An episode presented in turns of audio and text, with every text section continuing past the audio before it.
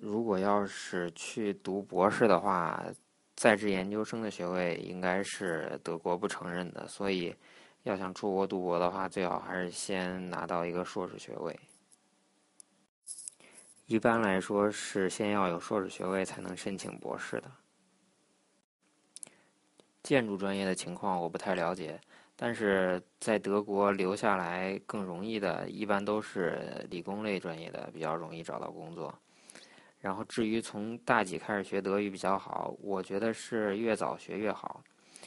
因为在国内不管学多长时间的德语，到德国听课如果想听懂的话，还是需要一定的适应时间。所以如果能在国内学的越早，学的越好的话，到德国这边适应的时间会越短，也就适应的会越快一些。没错，就像你说的。到德国，如果跨专业读研究生的话，不太容易。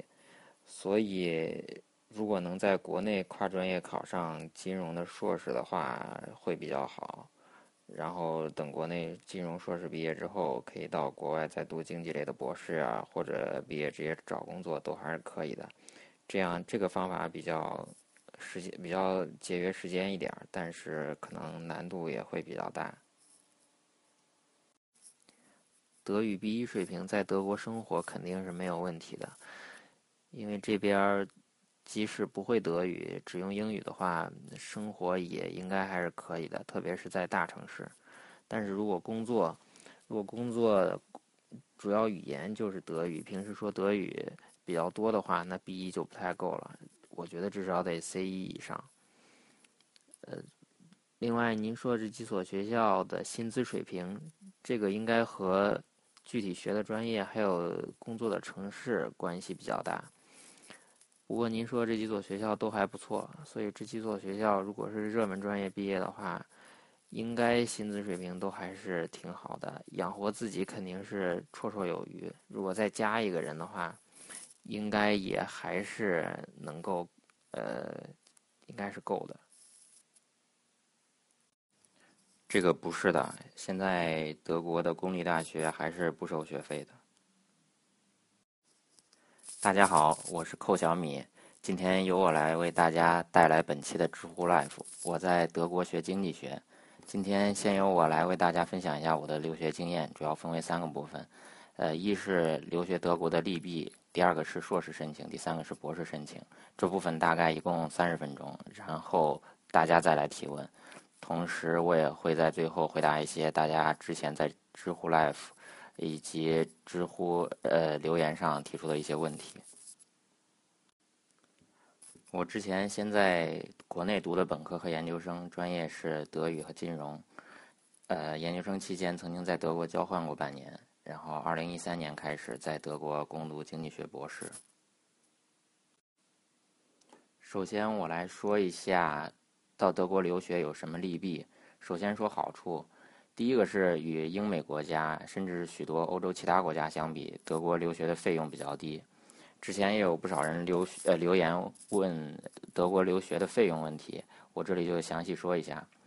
呃，费用的差异主要取决于在哪座城市。呃，我这里把留学的费用分为学费和生活费。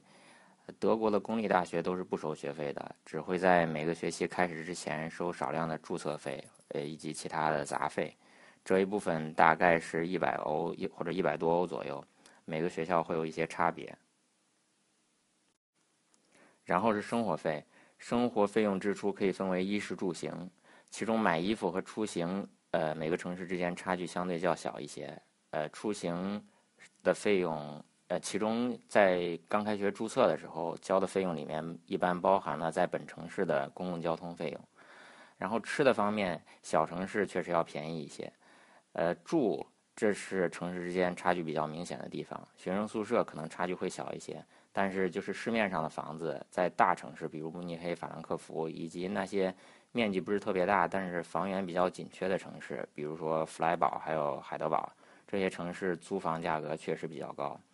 呃，总体上而言，一个月如果十分。节省的话，大概需要六七百欧左右。然后，如果在生活成本比较高的城市，那就要上浮三百欧左右。不过，这也和个人的生活习惯有关系。费用低是第一个优势。呃，留学德国第二个优势是德国的大学普遍质量都比较好，认可度比较高。德国大学传统上的强项是理工类，这也是中国学生在德国学的比较多的专业，比如机械、电器还有汽车等等。此外，也有越来越多的人来学经济类专业，一些经济类专业就业情况还是不错的，而传统的理工类专业就业也呃非常不错。除此之外，还有其他几个优势，比如说现在中德关系比较紧密，对于留留德的学生来说，未来的机会可能会比较多。然后德国属于欧盟成员，呃，学生到欧洲其他国家交流的机会也会比较多。呃，同时德国这些年也越来越多的需要外国高技术人才，虽然这一段时间有一些右翼势力抬头。但总体上来说，对待外国人的态度还是比以前要更加开放、更加欢迎，特别是在大城市。同时，对于呃留学生来说，以后留下来的机会也有所提高。以上说的这些都是优势，呃，德国留学的劣势也是有一些的。一是德国的大学虽然不错，但是跟英美的好的大学相比，还是有一些差距，包括经费啊、呃论文发表，还有师资力量都有一定差距。不过德国政府这几年也在想办法改善这些方面。第二呢，除了原来会就会说德语的学生，对于大多数人来说，到德国留学就需要面对德语这门全新的语言。虽然现在有不少课程都是英文授课。但是要想在德国更加方便的生活，学一些德语还是比较有必要的。呃，之前有人问到德国大学和中国大学的区别，呃，这里我简单说一下，这两者区别当然很多，我就说一点我体会比较深的地方，就是在中国的大学，我们都有很强的集体的概念，有我们有班级啊，有班长。但是在德国上学，你就是一个个体，从上课到平时的生活，呃，不会总是有同班同学跟在一起的，也不会有学院里的人，比如说辅导员催着你赶紧毕业，或者逼着你参加一些你不想参加的集体活动，在德国都是不会有的。就算你在德国不参加考试，也不是什么太大的事儿，因为这些事情都是你自己的事情，所以。这都需要你自己安排好。接下来说一下大家比较关心的申请学校的事情。首先说硕士申请，呃，具体的申请程序还有申请所需要的材料，在德国驻华使馆以及 RPS 的官网上都有。我这里就说几个比较重要的点：一是语言，二是申请学校，三是 RPS，四是签证。首先说语言。德语考试主要是德福，还有 DSH，也就是英语就是 D D S D S H。在国内的学生大部分考的是德福，呃，在国内学德福的好处就是中国老师对考试技巧钻研的比较透彻，所以如果你的德语基础不是特别好，那么选一个稍微好一点的语言班然后自己努努力，应该通过德福还是没有什么问题的。不过缺点就是，呃，因为是在国内学的，所以即使通过了德福考试，到了德国可能上课一样听不太懂。而如果在德国读 DSH 学德语，呃，学的会更更加地道一些，但是在考试技巧上可能会弱一些，而且在德国学语言期间的生活费用也要比国内高。然后是申请学校。呃，这一方面其实能说的不是特别多。刚开始在知乎 Live 开始之前，也有不少人问这个问题。呃，因为每所大学录取的标准不一样，而且同一所大学每年录取的情况也不一样。就是说，一所大学就算去年录取了一个人，然后今年另外一个人跟上一个人水平差不多，成绩也差不多，那也不一定会录取他。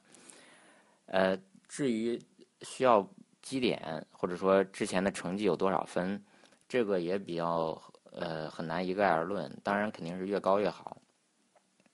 就我认识的、身边认识的，在一些比较好的大学，呃，读书的、读硕士的同学来看，他们的成绩一般都得八十多分以上吧，平均分。呃，然后语言成绩也是越高越好。还有一点就是申请学校的时候最好拉开层次，也就是说那些比较难录取的，还有录取难度中等、中等的，还有那个呃比较容易录取的学校都要申请一下，以免最后一所学校都申请不上。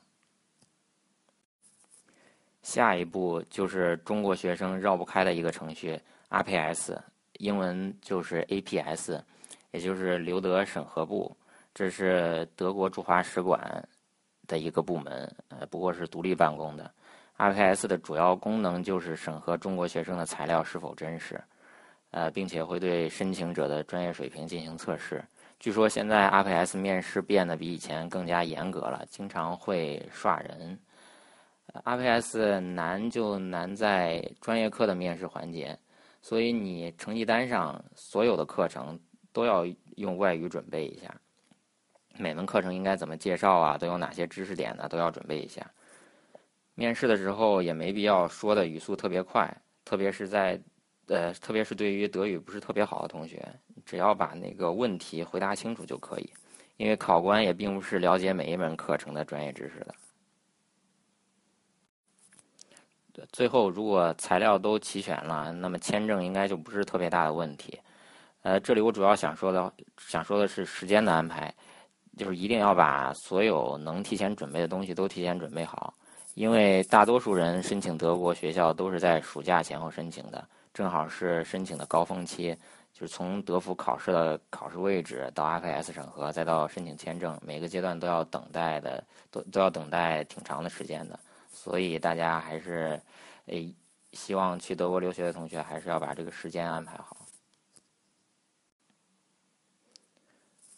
关于硕士，我最后再提一点，就是大家很关心的是德国硕士是否很难毕业。德国的硕士确实是比中国要难毕业，但是也没有那么难。毕业的条件无非就是考试、写学习论文，然后写毕业论文。我觉得最大的障碍其实是语言。刚开始上课的时候，的确需要时间适应。如果你能用一个时期的一个学期的时间适应德国课堂的语速的话，然后同时你之前本科已经在专业上有了不错的基础，那毕业应该不是特别大的问题。无非最多就是延长一到两个学期而已。此外，考试之前的复习可能会辛苦一些，不过我觉得这对于经历过高考的中国学生来说，应该都不是太大的问题。接下来说一下博士申请，这方面内容我之前在知乎上也写过一些。根据我的经验，申请德国博士最主要就是两件事情：一是找人，二是找钱。找人就是找一位导师，找钱就是博士期间的收入来源。我个人认为，德国的博士培养制度可以分为个人制和项目制。个人制是德国比较传统的博士培养制度。就像手工业里面的师徒制，也就是导师个人来培养学生，从入学许可到上课、论文指导，还有论文写作，以及最后的毕业，都是导师说了算的。相对而言，学院只负责把关以及行政上的事务，而项目制则则是从入学许可开始都做了统一的规定，比如硕硕士期间的平均成绩的要求、语言成绩、第一年上什么课、几年毕业。以及毕业的要求等等，都已经提前确定下来了。以前德国大学大部分都是个人制的，项目制是最近几年越来越多引入到德国大学当中的。个人制的好处就是导师可以因材施教，指导学生会比较灵活一些。但弊端也是显而易见的，就是导师个人培养出来的学生是否能达到普遍意义上的学术标准，这是一个问题。还有，对于博士生个人来说，读博士的成功与否，很大程度上取决于导师一个人。如果你和导师观念不合，甚至你跟导师的关系闹翻了，那估计博士毕业就遥遥无期了。而项目制的好处就是，培养出来的博士就像流水线标准化生产一样，从上课到考试接受的教育都是一样的。如果一些项目再加上淘汰制，那培养出来的博士就属于优中选优了。了解了这两种培养模式，我们再回来说一下博士申请的找人和找钱这两件事。首先说一下项目制的，项目制的申请流程相对清晰一些，因为录取条件、录取要求都已经确定好了，所以申请人只要按照学校官方网站上的要求提交材料就可以。至于钱，有些项目制里是提供奖学金的。个人制博士申请的第一步，也是最重要的一步，就是联系到德国方面的导师，取得他同意带你读博士的确认信或者邀请函。要想找到德国导师，最好的途径就是你已经有认识的老师了，或者你的国内的老师能够帮你介绍到一位德国的导师。在德国，这种通过熟人联系的、通过熟人介绍的联系途径也是十分有效的，会大大提高申请的成功率。比如我自己的德国导师就是我当时国内的老师帮忙联系的。如果没有这样一层的关系，那么你可以试着自己去结识，比如说学术会议就是一个比较好的平台，特别是有外国教授来中国开会或者开讲座的话，这个时候你主动去跟他聊一聊，讲一下自己的研究兴趣以及意愿，让对方有对你有一个大概的印象。即使是一次时间并不是很长的面对面的交流，也要比从未谋面直接发一个长篇的电子邮件要有效。而如果连这样的机会也没有的话，那只能直接跟呃教授发邮件套词了。这样的成功概率比较低，但也不是也是没有办法的办法。不过我认识的人当中也有成功的例子，而且收到了不止一份邀请函。这里说一下一些套词的经验。首先，不管是跟教授面谈还是发邮件，你都要首先了解这位教授，包括他的研究领域、研究兴趣、发表过的文章、个人的学术职务、他过往的经历、公开发表过的言论，甚至包括他研究团队里其他人的研究领域。这些东西，呃，最好都要了解。而且这些东西在学校教授的呃网站上都能查得到。呃。就是要对教授有一个全方位的了解。如果这位教授经常有社会活动，曝光率比较高的话，那么这些材料以及其他的相关材料在谷歌上都是能查得到的。了解完教授之后，你要对自己的研究方向、研究研究兴趣有一些想法。虽然无法完全确定具体研究什么，但最好有一个大概的研究领域，因为你跟教授套词的时候。不能说，我也不知道该研究什么，您能给我一些建议吗？就类似这样的话，因为这样会显得研究呃会显得申请人毫无准备、毫无想法。你需要说的是，我对什么什么领域感兴趣，想在大概哪些领域进行研究。这时候找一个和教授的研究领域稍微契合一些的方向，然后再去寻求对方的建议。另外，在自我介绍的时候加上一份简历。至于如何给自己加分，一般就是绩点越高越好。呃，有语言证明可以加上，呃，之前有学术论文发表当然更好。如果没有的话，也不是太大的问题。如果教授对你有兴趣，那么接下来可能会让你提供一份研究计划，大概几页纸的样子。然后，如果教授觉得这些都可以，那么比较爽快的教授应该就会答应录取你了。不过，有有的可能，有的教授可能还要和你继续进行探讨。呃，在取得教授的许可之后，下一步就是学校的录取程序。这些东西学校网站上写的都有，而且这方面录取应该不是特别大的问题了。说完找导师，接下来就是找钱。也就是博士期间的收入来源，呃，这方面一般有两种：一是奖学金，二是签工作合同发工资。先说第二种发工资的，这个比较常见于理工类专业，呃，经济类也有一些，就是这些人与学校、研究机构或者公司签订合同，同时要承担一定的教学、研究或者行政类的工作。这种合同对于从中国直接去德国读博士的学生来说，并不算特别多。而奖学金，要么是来自中国方面的，要么是来自德国方面的。中国的奖学金以国家留学基金委，也就是 CSC 的为主，一般一个月大概一千二百欧左右，发放三到四年。呃，同时这个奖学金是每年申请一次。如果在校生的话，就是通过国内的学校申请，需要准备的材料不少，最好提前着手准备，特别是那些需要外方教授签字的证明，都需要提前联系好教授。呃，这里要说一点，就是有一些教授最好跟他提前打一声招呼，说可能要需要他的邀请函呐或者什么的，因为我有认识的人，因为教授不愿意给写呃邀请函，导致没法申请奖学金。德国的奖学金包括各类政治基金会，比如阿登纳基金会，以及一些联邦州或者大学也有奖学金，还有一些企业的基金会。以前有一些基金会奖学金是在中国可以申请的，但是现在这些中国申请渠道都已经没有了。现在具体如何申请，需要看每个基金会官网上的信息。申请这些基金会的难度也比较大，比如德国的阿登纳基金会，他们除了看重成绩以外，还有社会活动。比如参加公益组织、非政府组织等等，因为他们希望自己资助的学生能够更多的参与社会活动，影响社会，多与各种各样的人交流。此外，他们每年资助的外国学生数量也并不算特别多，其中中国人的数量，呃，就更少了。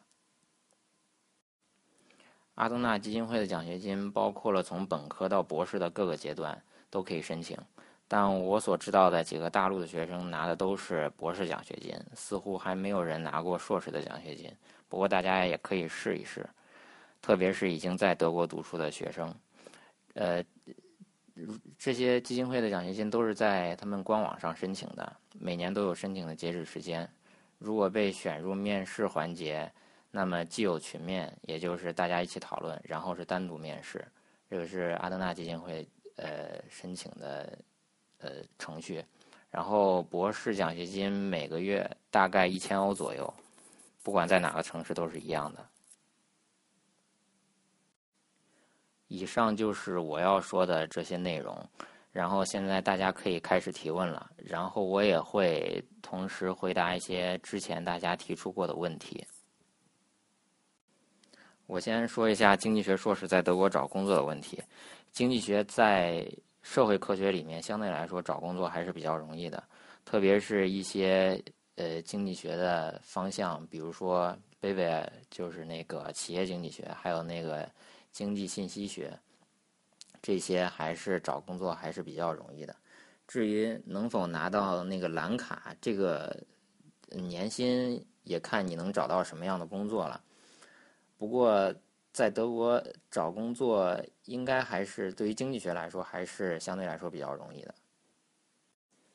专业匹配度主要是涉及到你那个是否能申请到这个专业。就是说，嗯，如果专业不是特别匹配的话，他可能就不让你去读那个硕士，或者说如果读的话，会需要你去补一些课程。这个呃，如果然后平均分是在那个专业匹配度高的情况下，能申请到好的学校。呃，这里面有两个问题，一个是是否读有呃读德国名校是否有必要？呃，德国确实有几所精英大学以及呃比较好的几所理工类院校，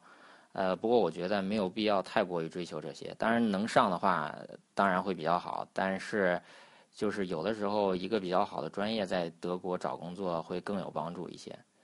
呃，然后或者是一个就业机会比较多的城市，也是一个考虑的因素。同时，德国大学水平相对来说还是比较平均的。接下来这个问题就是转专业，呃，之前也有不少人来问这个问题。一般来说，如果申请硕士的话，那么前提是本科也是相关专业。国内的双学位一般是不太管用的，运气好的话会只让你补修一些本科的课程，但双学位反正一般情况下是不管用的，能免掉的课程不是特别多。所以基本上很多都是要从本科开始重新读起，当然这里不能排除一些个别的转专业成功的案例，但这些都是个案。另外一种转专业的情况就是中国高校与德国高校有合作项目，硕士期间可以在德国读另外一个专业，不过这种合作项目也是比较少的。这个其实也是涉及到转专业的问题，因为您本科是英语专业，所以要是转到德国读工科硕士的话，可能难度比较大。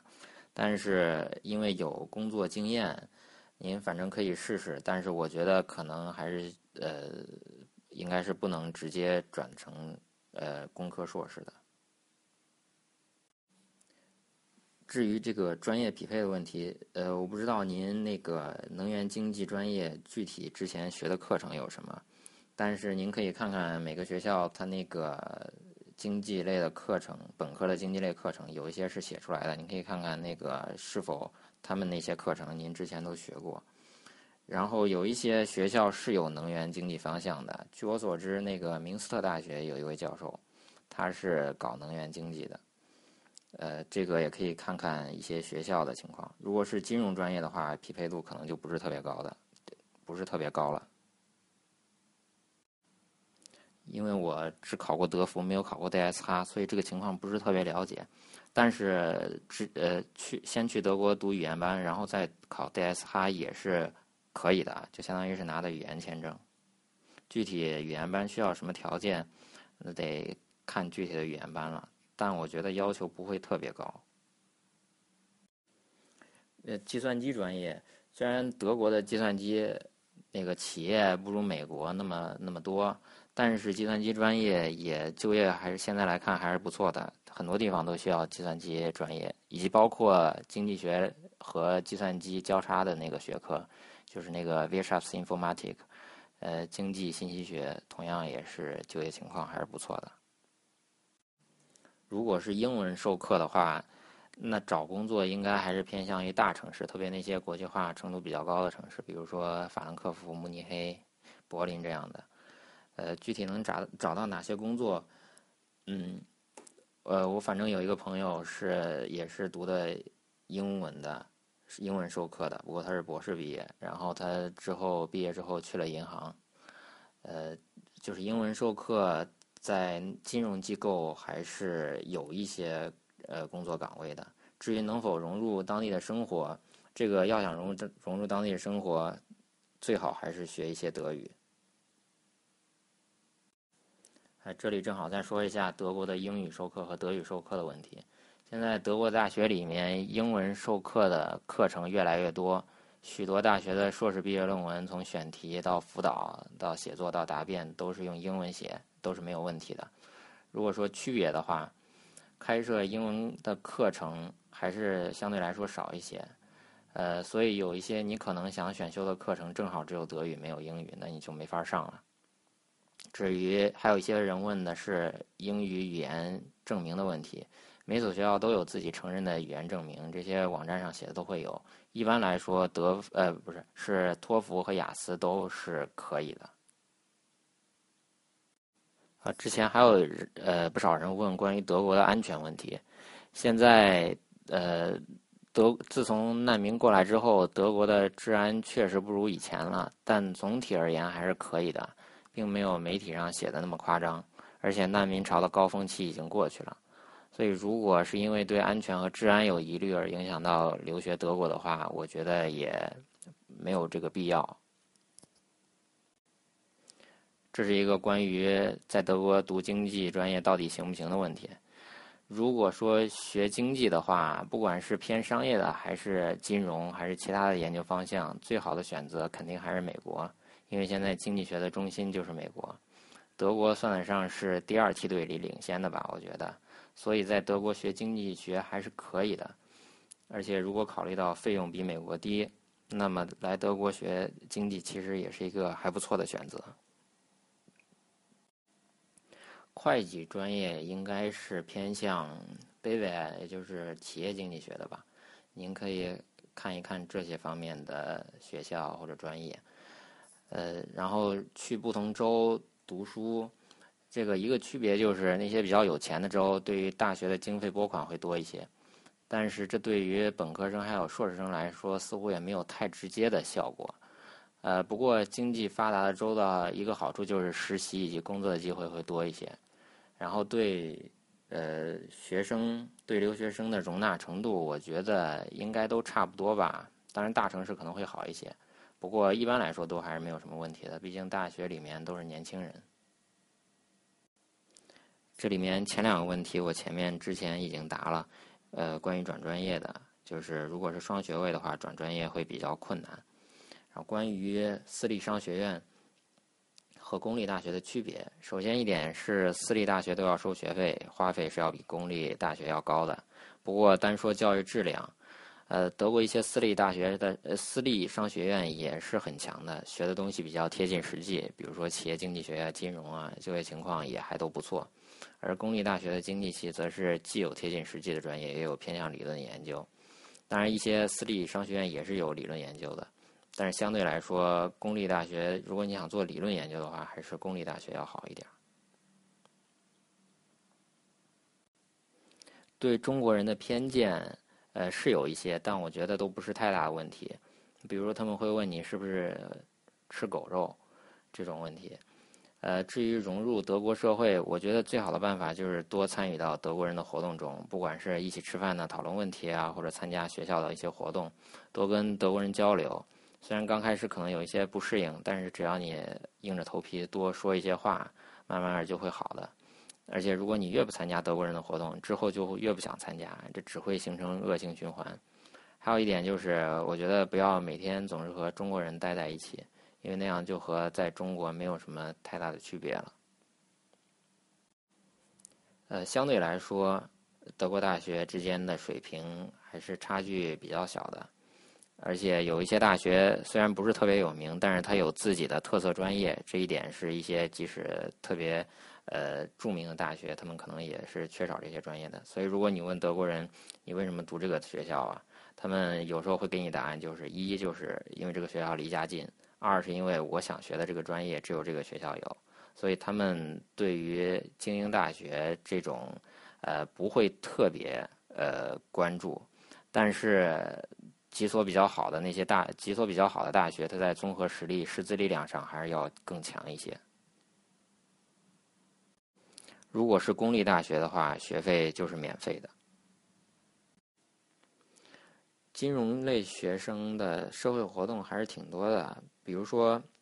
呃，如果我们把那个实习啊算是社会活动的话，特别是在那个比较金融机构比较多的城市，比如说法兰克福。在那边实习啊，包括做那个打学生工啊，在金融机构都还是挺多的。如果学校里面的社会活动，比如说我们学校有那个关于炒股的那个协会，还是说是关于股市讨论的，反正呃每个学校应该都有这种，还是挺多的。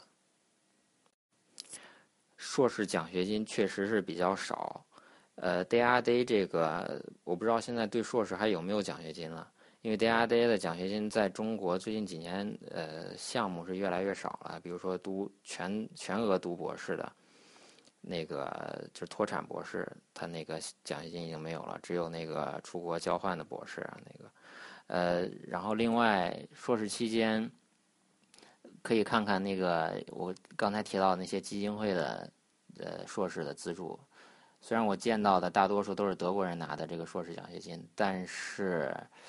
呃，你也可以试试，或者硕士期间还有其他的获得收入的渠道，比如说在呃学校或者是在研究机构打那个学生工，呃，有的地方是叫 Heavy，就是学生呃学生工，然后在企业的话也可以，就是做 Work Student，每呃获得一定的收入，然后学生工的时间工作时间是和雇主来商量的。比如说一个月工作二十个小时左右，收入虽然不是特别高，但也还不错，而且比在那个餐馆刷盘子要好多了。呃，成绩是基础，应该说就是成绩是很重要的。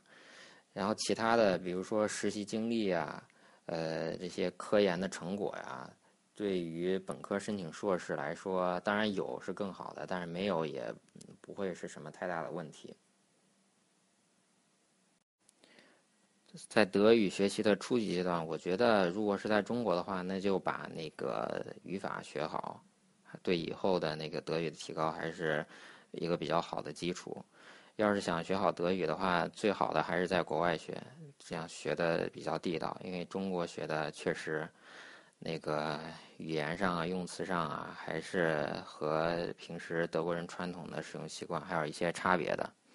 就是德语学习，就是语言学习，还是一个要多下功夫，这个多听说读写都要多听多读多说多写。这个问题和上面一个比较类似，就是有相关工作经验，但是本科专业不是很匹配。这个工作经验他们可能会考虑，但是我觉得他们主要考虑的还是本科你上过的课程和他们，呃，这个专业是否匹配。如果差的比较多的话，呃，可能还是有一些困难。之前还有人提到的就是德语授课和英文授课的，呃，毕业之后找工作的问题。的德语授课，如果是英语授课的话，有时候在找工作确实，如果不会德语，会成为一个障碍。